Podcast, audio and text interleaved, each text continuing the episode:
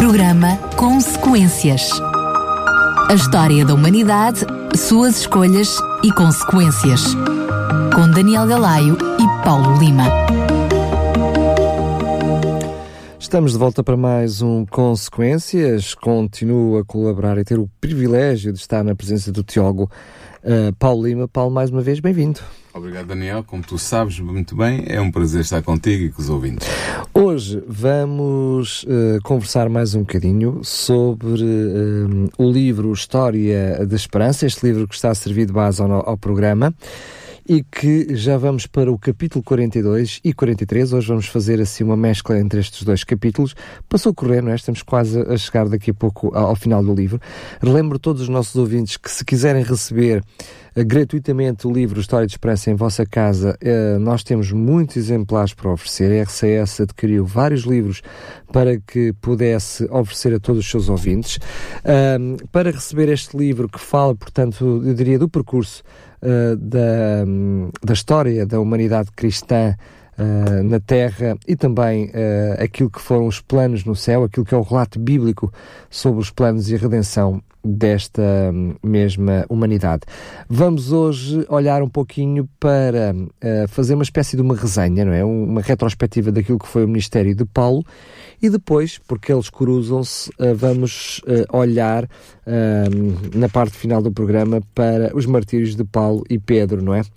Lembrando então para si que não ouviu os programas anteriores, que poderá acompanhar não só este, mas todos os outros no site da rádio, em podcast, portanto, no separador programas, poderá ouvir e até fazer o download de todos os programas que já fizemos até hoje. Pois bem, Paulo, hum, hoje já, já estamos há dois ou três programas a falar sobre o Ministério de Paulo, mas hoje vamos dar assim uma espécie de uma resenha para depois Sim. falar no, dos martírios, não é? Hoje vamos dar uma pincelada uh, geral. Uh, Ellen White uh, empreende este capítulo 42 do seu livro, o qual ela intitula Anos do Ministério de Paulo, ela dá um, faz um resumo dos seus da, dos sucessos e, e, das vitórias que Paulo alcançou. Nós sabemos que Paulo uh, despontou para a pregação do Evangelho uh, quando caiu do cavalo, como se costuma dizer, em, na estrada para Damasco, mas para Damasco, mas ele foi uh, o personagem principal de três grandes viagens, as chamadas três viagens missionárias de Paulo, que foram feitas por ele a partir da cidade de, de Antioquia uh, e expandindo-se gradualmente para, para a Ásia Menor, o que é hoje a Turquia, o, território da Turquia, e entrando até no território do que é hoje a Grécia, portanto no, no norte, na Macedónia, e depois descendo para a Acaia, onde estava Atenas e, e Corinto. Uh, portanto, Paulo vai empreender a evangelização de toda essa área e a Manoel quer fazer aqui um resumo, uh, um resumo uh, dos, dos, dos, feitos espirituais de Paulo. Ela começa a dizer que Paulo foi um obreiro incansável, e é verdade. Ele viajava constantemente de um lado para o outro, a fundar igrejas, a pregar o Evangelho, a fortalecer as igrejas já, já constituídas, e não impedia que nada, mas absolutamente nada, impedisse o seu trabalho para Cristo. Por palavras, pela pregação ou escrevendo epístolas, cartas, das quais nos chegaram 13 e que estão no Novo Testamento, ele anunciava a, menção, a mensagem que Deus lhe tinha dado, que Cristo lhe tinha confiado, uh, uh, e trouxe uma grande ajuda e um grande fortalecimento à Igreja cristã do seu tempo. Na verdade, eu arriscaria a dizer que a Igreja cristã não seria o que é hoje, nunca teria chegado a ser o que é hoje, se não fosse o contributo de Paulo, tanto no terreno, levando o Evangelho a, aos, aos, gentios, às populações não, não judaicas, mas também através da escrita das suas epístolas que fizeram, se tornaram parte importante do, do Novo Testamento que chegou até nós e que é o cânon para os cristãos, juntamente com o Antigo Testamento. Portanto, o que é que Paulo fazia? Paulo ia de país em país, de cidade em cidade, pregando Cristo, Cristo crucificado, uh, abrindo igrejas. Quando eu digo abrindo, não quer dizer que ele, ele tivesse edifícios próprios. Não, ele, ele arranjava maneira de, depois de ter um grupo de pessoas interessadas no Evangelho, encontrar uma casa ou várias casas onde, normalmente pessoas mais abastadas, tinham casas mais amplas e que se tinham convertido também, uh, para onde os cristãos pudessem reunir. Eram, as igrejas eram todas igrejas domiciliárias, eram todas em casas de, de, de pessoas que se tinham também convertido. Era como se fossem pequenos grupos que se organizavam Sim. de uma forma mais formal nas casas uns dos outros. É? Exatamente. o, o que é verdade é que quando quer que ele encontrasse uma audiência, Paulo trabalhava para várias pessoas a aceitarem o Evangelho de Cristo e a caminharem no caminho da justiça de Cristo. Uh, e aqueles que aceitavam a sua mensagem, ele organizava imediatamente como uma igreja para que pudesse continuar, uh, para que as pessoas que, estavam organizadas como igreja pudessem continuar a pregar o Evangelho uh, ou que ele mudasse para outra região que queria evangelizar. Portanto, ele organizava as igrejas não só para que elas pudessem manter a si mesmas espiritualmente falando, com uma vida espiritual uh, dinâmica, mas ele organizava as igrejas também para que elas pudessem estar aptas a transmitir o Evangelho na sua zona de influência e continuar o trabalho evangelístico que ele tinha começado. E por isso é que não é de admirar que, por mais pequena que fosse a igreja que ele fundasse, essa igreja era sempre objeto da sua atenção e do seu interesse, uh, ou presencialmente, ou então por meio de carta. Uh, às vezes Paulo fazia viagens para por exemplo, na primeira viagem missionária ele abriu, uh, abriu terreno, desbravou o terreno, mas depois quando fez a segunda viagem missionária, além de ele ir a sítios onde ainda não tinha alcançado, uh, o, o, a razão original dessa segunda viagem é, é eu dizer a, a, Barnabé, que depois acabou por não ir com ele, foi Silas que foi, mas dizer a Barnabé, vamos visitar os nossos irmãos para ver como é que, que nós convertemos, para ver como é que eles estão. Ah, portanto, foi uma das razões da segunda viagem missionária, embora a outra razão de levar o Evangelho mais longe também tenha sido importante e tenha tido peso. Isso demonstra, claro, está uma preocupação não só em abrir igrejas, em levar a mensagem, mas depois cuidar um pouco Exatamente. daquilo que foi feito, não é? Sim. Uh, é interessante ver que este chamado que, de, que Jesus faz a Paulo requeria dele vários serviços, ou serviços de várias espécies. Ele trabalhava com as mãos para o seu sustento, ele era fazedor de tendas. Uh, uh, muitas vezes, embora ele achasse que o, o, obreiro do Evangelho tinha direito ao seu salário uh, pela parte das igrejas, pelo apoio das igrejas, ele muitas vezes prescindia desse apoio e fazia tudo o possível para ser independente economicamente, trabalhando com as suas próprias mãos no ofício de fazer tendas. Mas além de ele trabalhar para se sustentar, ele também estabelecia igrejas novas e escrevia cartas às igrejas já estabelecidas para as orientar conforme as notícias fosse recebendo da parte dos membros uh, que, que arranjavam a maneira de chegar até ele onde quer que ele estivesse. Um, mas ele tinha sempre um alvo muito interessante diante dele. E esse alvo, diante do seu trabalho, de todo o seu trabalho, o alvo para o qual todo o trabalho apontava era ser fiel a Cristo. Ele tinha recebido de Cristo a missão de ser um propagador do Evangelho entre os gentios e ele queria cumprir essa missão até ao fim com a máxima eficácia e com a máxima entrega. E, portanto, ele conservava sempre esse alvo dentro dele, ser fiel à mensagem de Cristo, ser fiel à missão que Cristo me deu de levar esta mensagem. Uh, e, e realmente podemos dizer que, sem errar, que o único propósito de Paulo na sua vida era servir e honrar aquele que outramente, antigamente, antes, antes de, de ele se ter convertido, ele desprezava profundamente. E é realmente um paradoxo na vida de Paulo, como ele uh, vai ter uh, sentimentos tão fortes para com Jesus Cristo.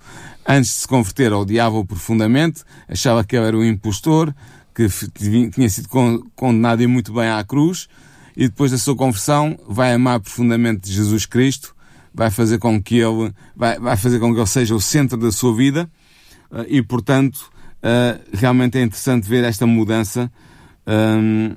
E ele dizia mesmo, por mais que os judeus se lhe opusessem, por mais que houvesse oposição da parte dos gentios, nada poderia desviá-lo do seu propósito de anunciar Cristo à humanidade que precisava de um Salvador. Mas é curioso que o próprio Paulo, por exemplo, na, na carta aos Filipenses, ele faz precisamente essa, essa analogia entre aquilo que era, entre o Paulo que era antes da conversão e o Paulo que era depois da conversão, ou seja, entre Sim. o Saulo e o Paulo. Sim, eu, eu, eu, podemos ver Filipenses 3, versículos 4 a 6, em que Paulo diz o seguinte: Se algum outro cuida que pode confiar na carne, ainda mais eu circuncidado ao oitavo dia, da linhagem de Israel, da tribo de Benjamim, hebreu de hebreus, segundo a lei fui fariseu, segundo o zelo perseguidor da igreja, segundo a justiça cá na lei, irrepreensível. Portanto, isto era o que o Paulo, antes da conversão, era e se considerava. Portanto, ele está aqui N, uh, N uh, atributos que atribui a si mesmo, ser circuncidado, ou seja, judeu na, na aliança com Cristo, da linhagem de Israel da tribo de Benjamim, era benjamita, hebreu de hebreus, ou seja, era descendente de pessoas que falavam o hebreu e o aramaico. Segundo a lei, foi fariseu, ou seja, um dos, o partido a que ele pertencia era o partido mais influente e mais conservador uh, do judaísmo, o partido dos fariseus. Segundo o Zeu, perseguidor da igreja, perseguiu a igreja movido pelo Zeu extremo àquilo que ele acreditava ser a, a verdade de, de Deus e, e, a necessidade do povo judeu de se livrar destes impostores que eram os cristãos. E depois uh, diz mesmo que, segundo a justiça cá na lei, era irrepreensível. Portanto, era um, era um homem entregue realmente à, à, sua, à sua fé e que levava a sua fé muito a sério. Mas depois da conversão, o seu testemunho é diferente. E esse testemunho está em Filipenses 3, 8 a 9 e ele diz assim: Na verdade, tenho também por perda todas as coisas, pela excelência do conhecimento de Cristo Jesus, meu Senhor pelo qual sofri a perda de todas essas coisas e as considero como esterco para que possa ganhar a Cristo e seja achado nele, não tendo a minha justiça que vem da lei, mas a que vem pela fé em Cristo, a saber, a justiça vem, que vem de Deus pela fé. Portanto, ele faz aqui esta, esta contraposição e, e, revela que depois de toda a, aquela panóplia de atributos que ele refere anteriormente, ele vai dizer que o que lhe importa realmente é ter Cristo. É ter a fé de Cristo, é ser justificado pela justiça de Cristo, que é a justiça que vem de Deus pela fé. Isso é o que lhe importava realmente. Uh, e, portanto, o que significava é que a justiça farisaica, que ele tinha considerado de máximo valor até aquela altura, até à altura da sua conversão, ele vai reputá-la como nada. Uh, vai, vai pô-la completamente de parte. Porque ele tinha um desejo.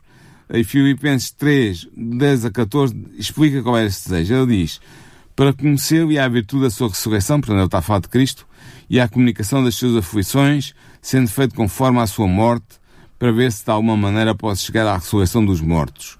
Não que já a tenha alcançado ou que seja perfeito, mas prossigo para alcançar aquilo para o que fui também preso por Cristo Jesus. Irmãos, quanto a mim, não julgo que o haja alcançado, mas uma coisa faço, e é que esquecendo das coisas que atrás ficam e avançando para as que estão diante de mim, prossigo para o alvo, pelo prémio da soberana vocação de Deus em Cristo Jesus. Portanto, é, é interessante. Paulo dizia que nós não temos que pensar muito se já chegamos, se não chegamos, nós temos que pensar no processo de chegar lá. E esse processo é insistir em prosseguir em direção ao alvo que está diante de nós, que é a soberana vocação que, que nos é feita em Cristo.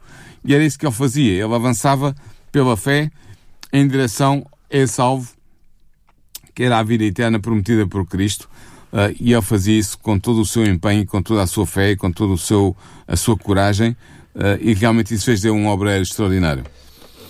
Sendo que um, este, este obreiro, eu diria, extraordinário e moldável e adaptável também em função das situações, foi alguém que também sofreu muito, padeceu muito, esteve na prisão e ele não esquece esses momentos, não é? Sim, por exemplo, no, no, no caso de Filipos, da cidade de Filipos, quando ele foi evangelizar a cidade de Filipos, na Grécia, Uh, ele vai ser preso, juntamente com o seu companheiro de, de missão. Vão ser os dois presos, lançados no cárcere, uh, depois de terem sido espancados, o que era contra a lei, porque Paulo era um cidadão romano e não podia ser sujeito a, a maus tratos físicos pelas autoridades, por ser cidadão romano, mas eles fizeram isso em ignorância e depois até, até houve problemas por causa disso a seguir. Mas ele vai estar com o seu companheiro de, de, de missão na prisão a cantar cânticos de louvor à meia-noite, cheios de uma fé invencível, cheios de uma esperança que não se podia ser apagada. E quando há um terremoto em, em, como resposta de Deus à fé dos seus, dos seus filhos e dos seus mensageiros, e o carcereiro pensa que as pessoas fugiram e, portanto, ele, como era responsável pela vida dos que estavam presos, se algum fugisse, ele pagava com a, com a sua própria vida, vai tentar tirar a sua própria vida, mas Paulo vai avisar o carcereiro que não faça isso, porque ninguém fugiu e estão todos ali. Então o carcereiro vai se converter e é mais um dos conversos de Paulo que com toda a sua casa vai se unir ao perseguidor, ao, ao perseguido, perdão, ao perseguido grupo dos discípulos de Cristo que compunha, que era liderado por, por Paulo. Mas também vemos Paulo, por exemplo, em Atenas, diante do concílio do Areópaga, a principal assembleia da, política da cidade de Atenas quando, como diz Ellen White, e eu vou citá-la porque acho que está, muito, está interessante a maneira como ela expõe a situação, ela diz assim, quando Paulo enfrenta a ciência com a ciência, a lógica com a lógica e a filosofia com a filosofia. E com um tato nascido do amor divino, ele aponta Jeová como o Deus desconhecido que os gregos adoram sem saber, e com palavras tiradas dos próprios profetas, dos próprios poetas gregos, descreve esse Deus desconhecido como um pai de quem todos os seres humanos são filhos. Uh, e depois uh, é interessante, Paulo tem ainda uma grande verdade que ele partilha nesse discurso no Areópago, em Atenas, é quando ele faz notar que há uma verdadeira fraternidade entre todos os seres humanos, que não há grego nem judeu, não há bárbaro nem cita, o que existe é uma irmandade, uma fraternidade humana, porque Deus de um só fez toda a geração dos homens para habitar sobre toda a face da terra, como está eh, relatado em Atos 17, 26, no discurso que Paulo fez no Areópago. Portanto, Paulo tinha esta noção Uh, e era uma noção que o animava e explica o seu ministério junto dos gentios. Esta noção que ele tinha era de que todos os seres humanos são irmãos e irmãs uh, em, no mesmo Pai que os criou, descendentes do mesmo progenitor humano, Adão e Eva. E, portanto, não há diferença entre judeu e gentil. Paulo viveu essa verdade, ele compreendeu essa verdade profundamente, o que não é fácil de compreender, convenhamos, para alguém que vinha de um, de um, de um background, de um pano fundo, de fariseu, uh, convencido que Israel era uh, o supra-sumo dos povos da, da terra. Mas ele vai mudar completamente de, opinião e vai perceber que todos os seres humanos são irmãos e todos merecem ouvir a pregação do Evangelho e serem salvos por Cristo Jesus. Depois há outro aspecto muito interessante que ela não é também uh, refere aqui neste, neste, pequeno artigo, neste pequeno capítulo, que é quando Paulo está na corte de Festo perante o rei Agripa, convencido da verdade do Evangelho, e exclama, tentando depois de, de, um discurso que quase convertia o, o, rei Agripa. E que ele assume isso, não é? E Agripa vai dizer: Por pouco me queres persuadir a que me faça cristão. E Paulo vai responder com uma cortesia extraordinária e com, até com algum sentido de humor, eu diria, porque ele diz assim, em Atos 26, 29, Provera a Deus que, ou por pouco, ou por muito, não somente tu, mas também todos quantos hoje me estão ouvindo, se tornassem tais quais eu sou, exceto estas cadeias, ou seja, as cadeias que o prendiam uh, enquanto prisioneiro do Estado romano. E, portanto, esta vida de Paulo foi uma vida atribulada, uma vida cheia de, de episódios, uns mais rocambolescos, outros mais agradáveis, mas ele resume todos os seus, todas as suas vicissitudes e todos os perigos que teve a enfrentar em, na, na, segunda epístola de Coríntios, aos Coríntios, capítulo 11, versículos 26 e 27, quando ele diz assim, descrevendo as suas aventuras. Em viagens muitas vezes, em perigos de rios, em perigos de salteadores, em perigos dos, minha, da minha nação, em perigos dos gentios, em perigos na cidade, em perigos no deserto, em perigos no mar, em perigos entre os falsos irmãos, em trabalhos e fadiga, em vigílias muitas vezes, em fome e sede, em jejum muitas vezes, em frio e em nudez. Portanto, Paulo descreve todos estes, estes contratempos que ele teve que enfrentar para poder ser o mensageiro do Evangelho e realmente ele foi esse mensageiro em alto grau eh, e, portanto, um, certamente a recompensa, que Deus reserva não será pequena.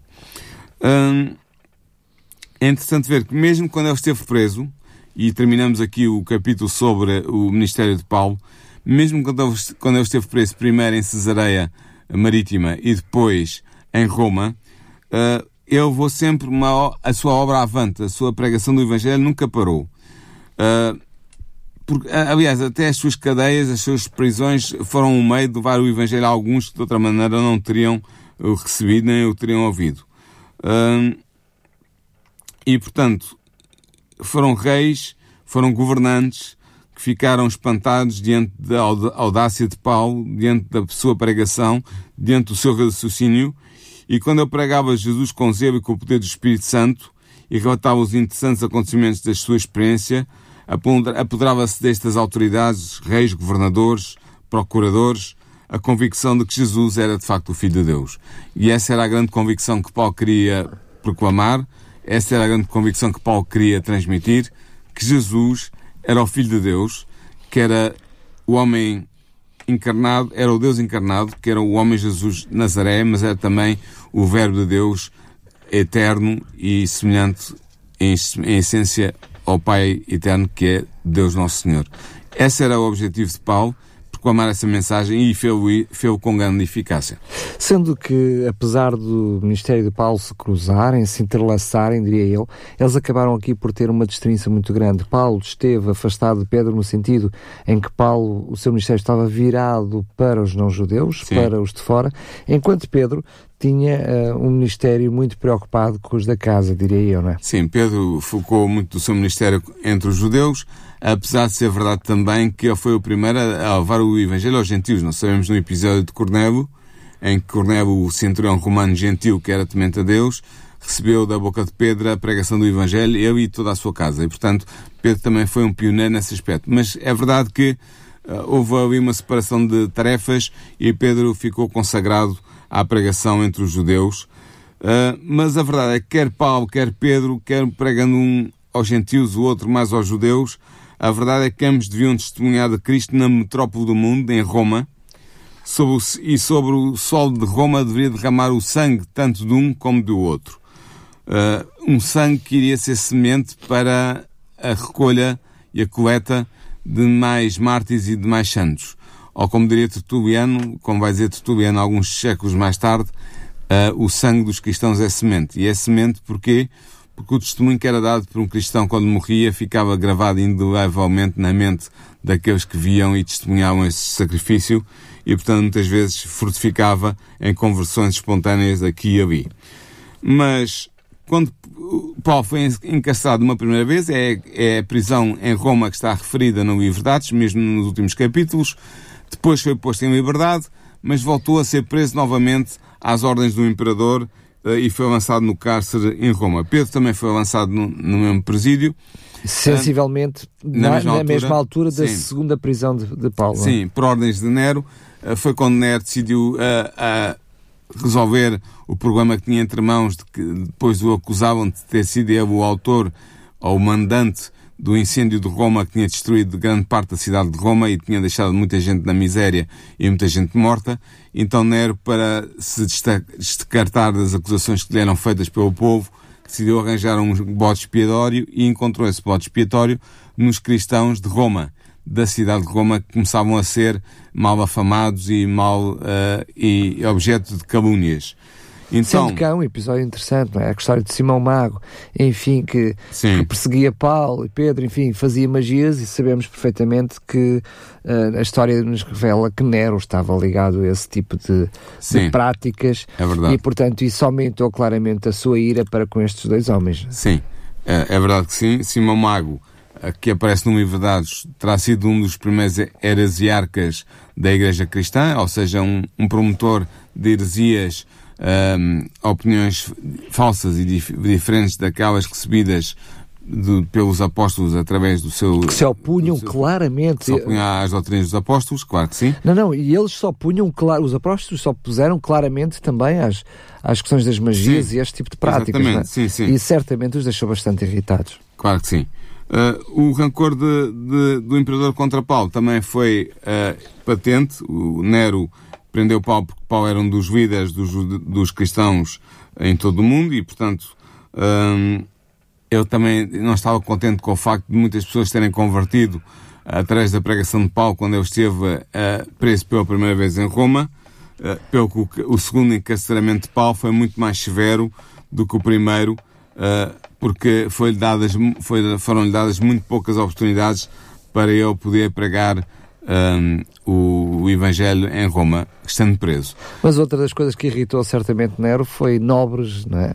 e, e outras pessoas com responsável na Casa Imperial também uh, se tornarem cristão, cristãos. Sim, é, esta realidade, ou seja, os próprios uh, da casa Sim. também se tornarem cristãos, isso deve ter uh, trazido muita ira para, por parte Sim, destes, destes dirigentes políticos. Sim, Nero não ficou contente Embora ela não é de sublinho o facto de quando, Paulo, quando Nero ouviu Paulo pela primeira vez no segundo, no segundo julgamento, eh, ela diz que a mente de Nero ficou tão impressionada com a força das palavras do apóstolo no seu último julgamento que protelou a decisão do caso, não o absolvendo nem o condenando.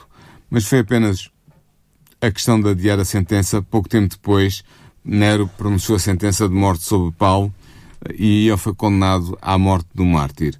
Mas uh, Paulo tinha uma vantagem sobre Pedro. Como nós vamos ver a seguir. É que Paulo era, era cidadão romano e, portanto, não podia ser torturado nem podia ser executado de qualquer maneira. É, tinha que ser decapitado, para, que, ser decapitado. para que não houvesse ali tortura, não é? Sim, exatamente. É, a pena aplicada aos cidadãos romanos, a pena de morte, era a decapitação e Nero soube, soube respeitar esse aspecto uh, do facto de Paulo ser um cidadão romano e foi assim que Paulo foi, foi sentenciado à morte. Pedro, por outro lado, sendo estrangeiro uh, e sobretudo judeu, e os judeus começavam a ter uma má uma má conotação nesta altura, foi condenado a ser açoitado e crucificado. Até porque queriam fazer dele mais uma vez um exemplo, não é? Sim, exatamente. Só que enquanto Pedro aguardava esta morte terrível, um, ele lembrou-se dos seus pecados e, sobretudo, do pecado de ter eh, negado Jesus três vezes durante a, o período de, de julgamento do próprio Jesus. Aquilo uh, manteve-se na mente de Pedro como sim, uma sombra, não é? Exatamente, até, até ele nunca momento. esqueceu disso. Apesar de Jesus ter-lhe mostrado claramente que, que eu estava perdoado e teve-o reimpulsado nas suas, na sua posição de apóstolo e de líder da Igreja de Cristo, uh, de qualquer maneira, Pedro nunca foi capaz de esquecer de como tinha sido indigno ao rejeitar o seu mestre, ou ao negá-lo. E, portanto, achava também que era indigno dele morrer da mesma maneira que Jesus tinha morrido. E por isso a tradição diz-nos que, como último favor, hum, Pedro pediu aos, aos soldados que o iam eh, prender à cruz para o prenderem de cabeça para baixo. Portanto, eh, virando ao contrário, pondo a cruz de cabeça para baixo.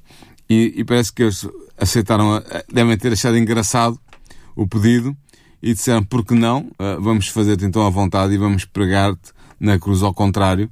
E foi isso que aconteceu, o pedido foi atendido e foi dessa maneira que o grande Pedro morreu uh, numa cruz nos subúrbios de Roma, dando o seu testemunho final de que, como testemunha de Cristo, Cristo era merecedor da nossa entrega total, inclusive da entrega da nossa vida.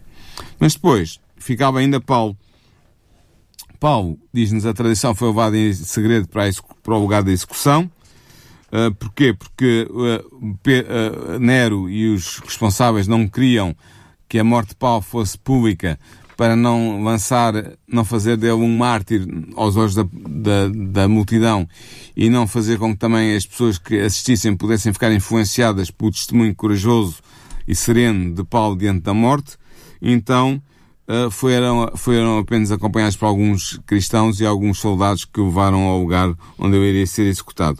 Mas a senhora White, uh, que escreveu este livro, Ellen White, ela diz que mesmo entre aqueles soldados mais empedernidos, é a palavra que ela usa, uh, alguns acabaram mais tarde por aceitar o cristianismo em resultado de, do testemunho que viram dado por Paulo de serenidade, de coragem, de, até de, de, tranquilidade, de paz diante do destino que o aguardava.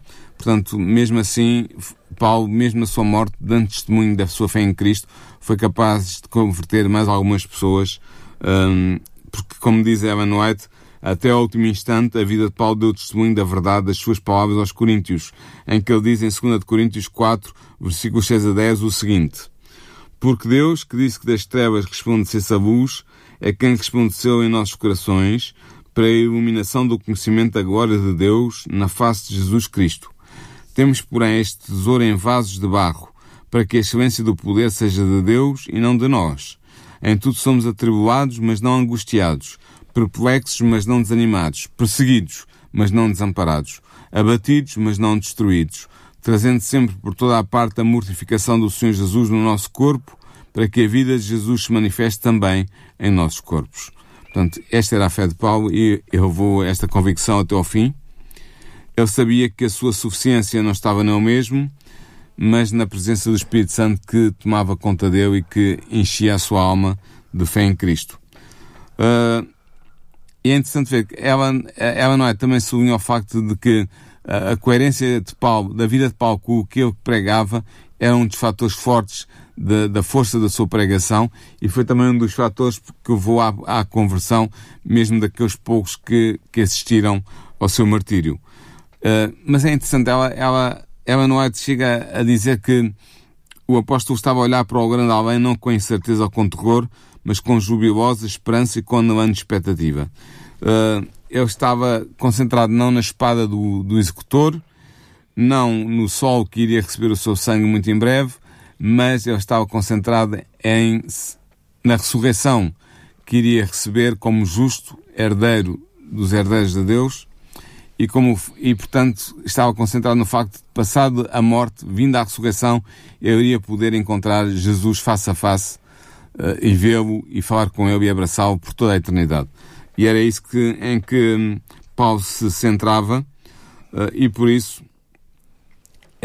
não foi só na sua vida, mas também na sua morte que ele levou consigo a atmosfera do céu.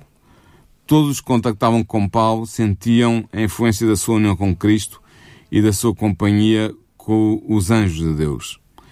E nisto reside o poder da verdade, diz-nos Ellen. A influência espontânea e consciente de uma vida santa é o mais convincente sermão que se pode fazer a favor do cristianismo. Hum, e, portanto, isto é verdade não só para Paulo, mas também para cada um de nós.